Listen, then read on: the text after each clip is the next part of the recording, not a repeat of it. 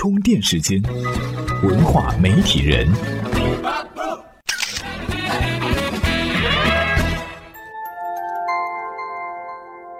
媒体与内容探知世界运行的新规律。大家好，欢迎来到喜马拉雅 FM 独家播出的文化媒体人。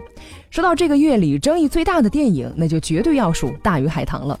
这部十二年磨一剑的中国风电影呢，在还没上映就聚集了超高的人气，甚至呢是被评为最值得期待的作品。但是呢，结果却并不尽如人意。观众在看完这部电影之后的反应呢，呈现两极分化。一方面，有部分观众认为这部电影的制作、画面以及音乐都完美呈现了这部电影的恢宏气势，但是更多的人却表示难以接受。最主要的原因就在于电影的内容、剧情的不连贯、台词的生硬，以及三位主角那如同撒狗血一般的人物关系，生生的将这部中华传统文化电影变成了一部青春偶像剧。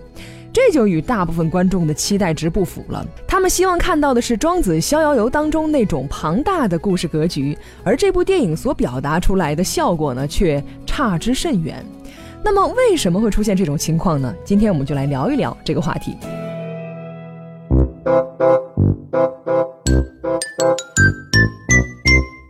除了这部跌落神坛的大鱼海棠，还有一部争议颇多的，那就是与它同步上映的《摇滚藏獒》。这部电影的定性呢，就是那种适合全家老小一起手拉手看的类型。而它从一上线就传闻不断。首先呢，传出的是这部电影遭到万达封杀，因为它的排片量实在是太低了，百分之五的排片量，从一开始就断绝了电影初期票房爆发性的可能。而如果说把排片量算作是外部因素的话，那么画风不够精致，内容设置不精细，大概就是它的内伤了。除了主角动物的形象设计跟毛发制作之外呢，电影当中的场景也是差了一个档次。不过呢，也不能说《摇滚藏獒》不是一部好电影，它当然是，只不过呢是适合小孩子看的电影，而想要抓住成人市场，那就要花费一些功夫了。说了那么多，其实想要表达的就是，不管大鱼海棠还是摇滚藏獒，我们都可以看出，现在电影制作技术也具备，画风也正常。那么，为什么大多数动画电影还是会在口碑和票房上栽跟头呢？究其原因，主要在于内容。一部电影呢，不管你的人物场景设定再好，制作再精良，没有好的故事，那也是白搭。再说到故事讲得好，其实呢，我们早期的一些动画制作就做得很好。充电贴士。二十世纪二十年代一直到八十年代是最具有中国元素的动画风格时期。这期间创作出了许多画面精美、寓意深刻的动画。从《大闹画室》开始，到后来的《铁扇公主》，再到《大闹天宫》《黑猫警长》《哪吒闹海》等等，这些经典影片都在亚洲乃至世界都产生了巨大的影响。这就说明中国动画的出发点毫不逊色于其他国家，只是后续无力，加上外来动画对中国市场的冲击，才使中国动画。画开始走上没落。没错，从早期我们动画制作取得的成绩来看，画面和手法其实都不是最重要的，有内容、有内涵的动画才能够吸引别人的关注，获得成功。那关键就是要怎样才能生产出一个好的内容呢？我们从两个方面来谈一谈。首先，动画电影需要一个套路。没错，在这个世人都讲究创新的年代，要讲好一个动画故事，其实需要的恰恰是一个固定的套路。当然了，这里并不是说要完全照搬那些成功的作品模式。如果从角色开始到剧情和背景设计都打上了别人的标签的话，那么你就只能够靠卖情怀了。而且呢，观众还不会买你的账。所以，我们这里说的套路，是指那些最原始、最根本的模式跟内核。举个例子，去年火爆暑假的《大圣归来》，相信大家还有印象吧？上映六十二天，收获九点五六亿元票房，成为内地影史上票房最高的国产动画电影。而促使这部电影获得成功的因素有很多。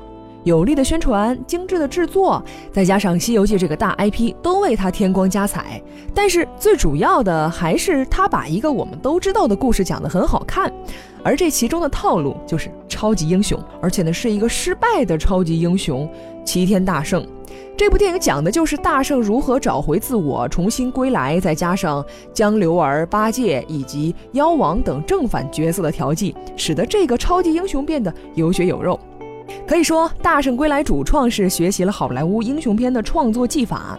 但是它的内容和元素却是本土化的，这就是这个故事模式成功的秘密。除此之外，一部成功的动画电影同样还需要代入感，也就是说，在观众看完这部电影之后，能够在剧中找到自己的角色和定位，而这就需要去找准观众的需求。关于这一点，著名的动画制作人王磊也有相同的看法。我们一起来听一听今天的充电语录。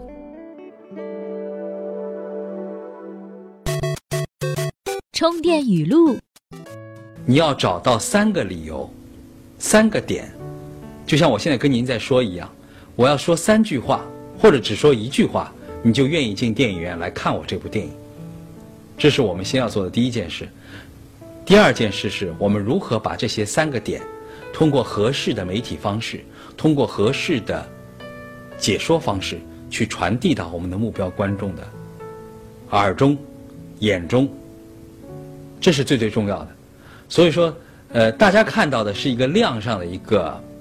一个积累，但更重要的是，我们是找到了刺中我们观众心的一根针。是的，找准了这一根针，才能真正让观众理解和喜欢上这部电影。比如说今年大火的《疯狂动物城》，其实呢，它讲的就是兔警官朱迪是如何在性别不平等、种族不平等的城市里实现逆袭。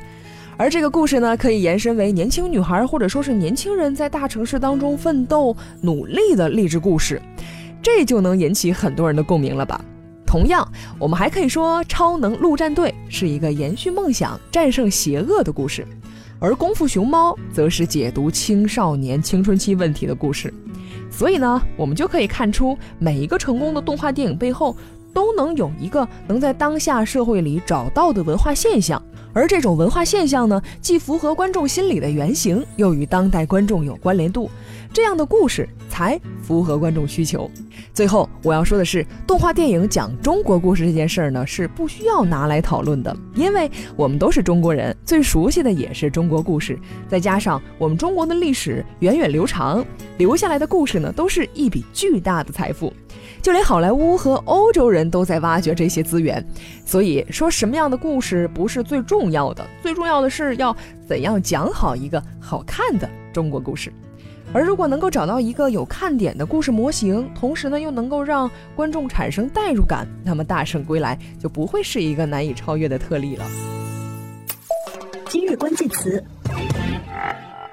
充电时间。今日关键词：动画电影。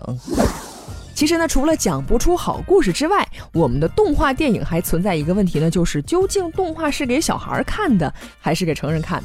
如果单从少儿动画来看的话，我们无疑是一个超级动画大国，羊和熊的角色已经深入人心了。但是显而易见的是，我们的动画电影还是追赶不上日本跟美国。而为什么会出现这种怪圈呢？今天呢，我们就来分享的这篇文章就跟您讨论了这个话题。您只要在充电时间的微信公众账号中回复“动画电影”，就能够看到了。本期节目由内马尔企划编辑老 News 老彭监制。如果您认可本期节目，可以在节目播放页面下方对我们进行打赏。另外，欢迎成为充电时间会员，收听更多优质的商科节目和服务。今天的节目呢就是这样，感谢您的收听，我们下期再见。